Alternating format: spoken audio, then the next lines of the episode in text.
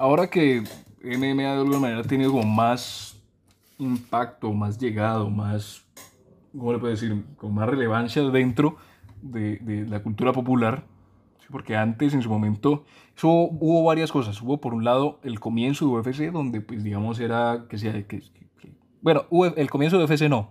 El comienzo de MMA empieza, en, empieza disperso. ¿sí? Empieza por ejemplo en Asia, había algunos, en Brasil había otro lugar que habían bastantes, y después en, en Estados Unidos, esos fueron entre comillas, pues grosso modo los tres lugares donde pues más se, se, se dio el, el MMA. Eh, en los inicios de la UFC, más específicamente, enfoquémonos en UFC, que al fin y al cabo pues, es la, la, la empresa más grande de, de, de, MMA hoy en día. En los inicios de UFC pues estaba, o se conocía las MMA como algo despiadado, algo brutal, que si no habían reglas, que si dos hombres entraban a la jaula pero solamente uno salía, que incluso se llegó a promocionar algunos eventos con la muerte, es decir, que había la posibilidad de que se pudieran morir dentro del octágono. Y de alguna manera eso fue cambiando, fue cambiando, fue cambiando, hasta que en 2008 más o menos hubo un primer boom de MMA, que todo el mundo empezó a meterse en MMA, creo que incluso hubo más eh, promociones de MMA que se crearon en Estados Unidos, obviamente pues en, China habían algunas como Pride, que era la más, la más grande, y pues en China, en Japón, en Japón, en China no, en Japón había unas que eran pues digamos eh, Pride, que era pues, la competencia directa de, de UFC, en el propio Estados Unidos se empezaron a crear otras como si Strike Force, que si la propia Invicta, que si esa, que si la otra, que si Affliction. Y pues digamos fue ese boom del 2008. Eso se calmó, de alguna manera se calmó, volvió a, como a la normalidad después de un tiempo, ¿sí? porque pues al final el negocio de promotor de, de, eventos o de peleas, en este caso que no es lo mismo, ¿sí? porque muchos han, dicho dentro de la empresa que no es lo mismo ser un promotor de eventos que ser un promotor de peleas, que son dos cosas completamente distintas y completamente difíciles, cada una por su lado, por sus características. Pero volviendo al tema es que eh, la UFC de alguna manera consolidó, se consolidó como la primera, porque pues digamos tuvo, se aprovechó tanto del primer boom que hubo en 2008 como el segundo boom que hubo como en 2015 más o menos con la llegada y el epicentro de Conor en su, en su, más grande estancia, en, con también la aparición de Ronda Rousey, con la aparición de Brock Lesnar y demás, que pues digamos ayudaron a potenciar no solo la UFC, sino en general las MMA, pues digamos hasta pues, se crearon diversas organizaciones y demás, se crearon más gimnasios, se crearon más y se profesionalizó mucho más el deporte. Y dentro de todo eso la UFC pudo consolidarse como, pues de alguna manera, eh, la, la, organización principal. Y si uno va a traspasar eso a boxeo, ¿sí? uno no sabe cuál es la principal. ¿Por qué? Porque así como está, por ejemplo, la, w, la WBC, ¿sí? que uno podría decir la WBC, que es la más, como la más reconocible por el título, ¿sí? que sí es el cinturón verde con, con dorado en el medio, ¿sí? que pues, digamos de alguna manera ese podría ser uno que uno más, eh, como, como que más visión o más preciso tiene uno al mente cuando piensa en campeonatos de boxeo, no es la principal porque también está la WBA, está la IBF, está la WBO, está la IWF, está la IBA, está, o sea, hay 1500 organizaciones de boxeo y lo que pasa con el boxeo, a diferencia de la MMA, es que en MMA cada organización es cerrada. Cada organización es UFC por su lado, Bellator por su lado, eh, One Championship por su lado, H1 por su lado. Todo mundo tiene unos peleadores establecidos, unos contratos cerrados, y no es como en boxeo que el campeón de la WBC va a pelear contra el campeón de la WBA para pelear luego con el campeón de la IBF, para luego pelear con el de la WBO, y al final uno pues termina viendo algunos campeones, como por ejemplo el caso del Canelo, que tiene 1543 títulos eh, cada vez que pelea. ¿sí? El tipo noquea a alguien y aparece luego en la, en, la, en la, final con un poco de títulos alrededor, que si uno en la cintura, que si dos en los hombros, que si uno en, la, en el cuello y al final no se sabe cuál es la más importante, o sea, no, no hay una manera como de decir esta es la organización más importante de boxeo, sino que seguía uno por los, los peleadores. No, no es como que, bueno, estos manes pelean en esta organización y esta organización es la mejor, sino que estos manes pelean en cualquier organización y de alguna manera es por eso que es tan difícil que se encuentren dentro de la misma. ¿Por qué? Porque suponete que hay una organización llamémosla el, el, Campeonato Mundial de Boxeo, algo así rápido. El C, CB, eh, CMB, CMB, ¿sí? Campeonato Mundial de Boxeo. Y supongamos que en esa compañía está Wilder, está Fury, está Joshua, está el último man que le ganó a Joshua, está Andy Ruiz, están todos, pues digamos, son como los más Klitschko de pronto, aunque pues, ya está medio retirado, pero supongamos que están esos nombres. Uno ve esos nombres y uno dice, no, la categoría de pesos pesados en la WCB, en la WBC, ven la WBC, si es que me trago incluso yo.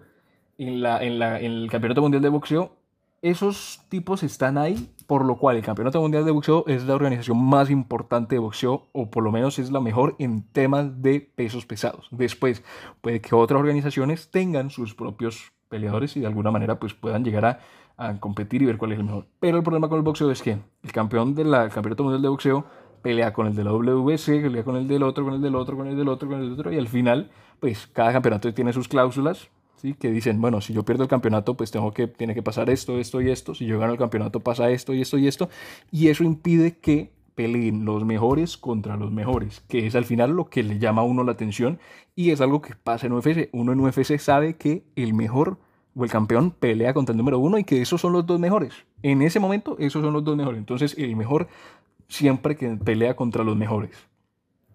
Y es algo que en boxeo nunca pasa. Uno, por ejemplo, uno va a ver una cartelera de, de, Canelo, por ejemplo, pues Canelo que es un nombre reconocido, y uno no conoce la mitad de los peleadores con los que ha peleado Canelo. Uno sabe que perdió con Mayweather, que peleó contra Triple G, que tiene una última pelea que va a tener contra, contra, contra, ¿cómo se llama? Eh, Plant. Y tengo mis dudas si él peleó contra, o no contra, contra Pacquiao. Creo que no.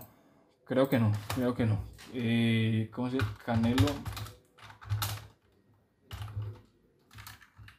Pelea Canelo contra Pacquiao. ¿Peleó contra Pacquiao no peleó contra Pacquiao? Espérate, voy a verificar por qué. No sé. Creo que no. Creo que ni siquiera peleó contra Pacquiao. Imagínate.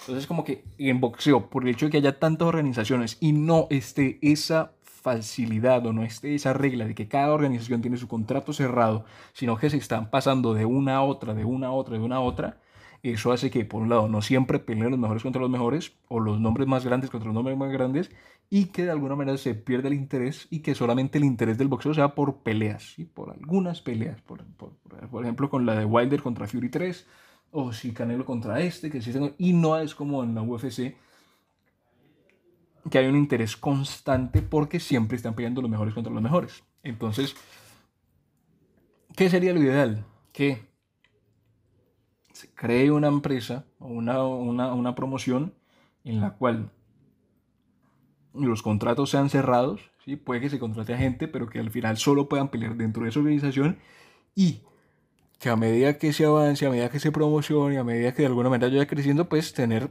o consolidar a los mejores peleadores y encontrar la manera de que después tipos que estén por fuera y que sean buenos puedan entrar, como por ejemplo es el caso de su momento Ben Askren, en su momento Michael Chandler, que estando en otra organización, se contrató a esos tipos en UFC y con un contrato cerrado. No es que, ah, bueno, voy a pelear en UFC y después peleo en tal lado y después peleo en tal lado y después peleo en tal otro, sino que estás en UFC, peleas en UFC contra los de UFC, cerrado. ¿Sí? Cerrado. Porque el único que no ha hecho eso es McGregor, que no fue a pelear en otra organización, pero que pues digamos fue a pelear en, en, en boxeo.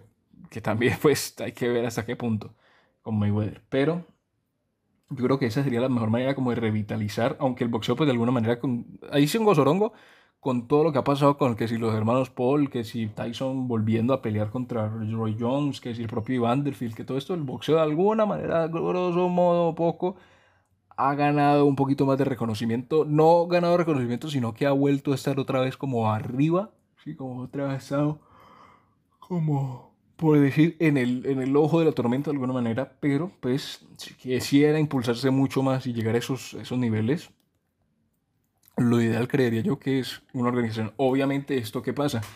Que si uno va a crear una organización, tiene que crear bien porque, pues al final, si uno crea una organización, los ingresos puedan que sean menores. Pues, por ejemplo, nomás con la pelea de, de, de Mayweather contra McGregor, Mayweather se llevó como 300 millones eso en una organización normal no necesariamente podría ocurrir por el tema de patrocinios, que si derechos de televisión, que si promotores, que si eso, que si otro. Y pues en el tema de tener una organización ya hay unas propias reglas y unos propios patrocinadores y es por eso pues digamos que en UFC uno no ve tipos ganando 300 millones de, de, de, de dólares por pelea, ¿no?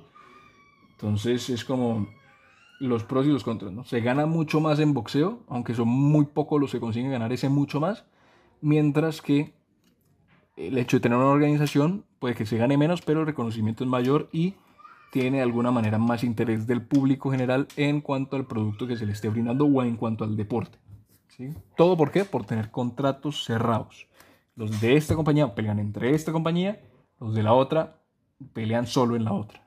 Y así, de alguna manera, se permitiría tener los mejores contra los mejores y de vez en cuando uno puede decir, bueno, vamos a ver cuál es el mejor de todos, pelear el campeón de una compañía contra el campeón de otra y definir en quién se queda con qué. Pero, obviamente, cuando hay plata de por medio y la mafia que puede haber detrás de cámaras de todo lo que es el boxeo, pues se dificulta un poquito.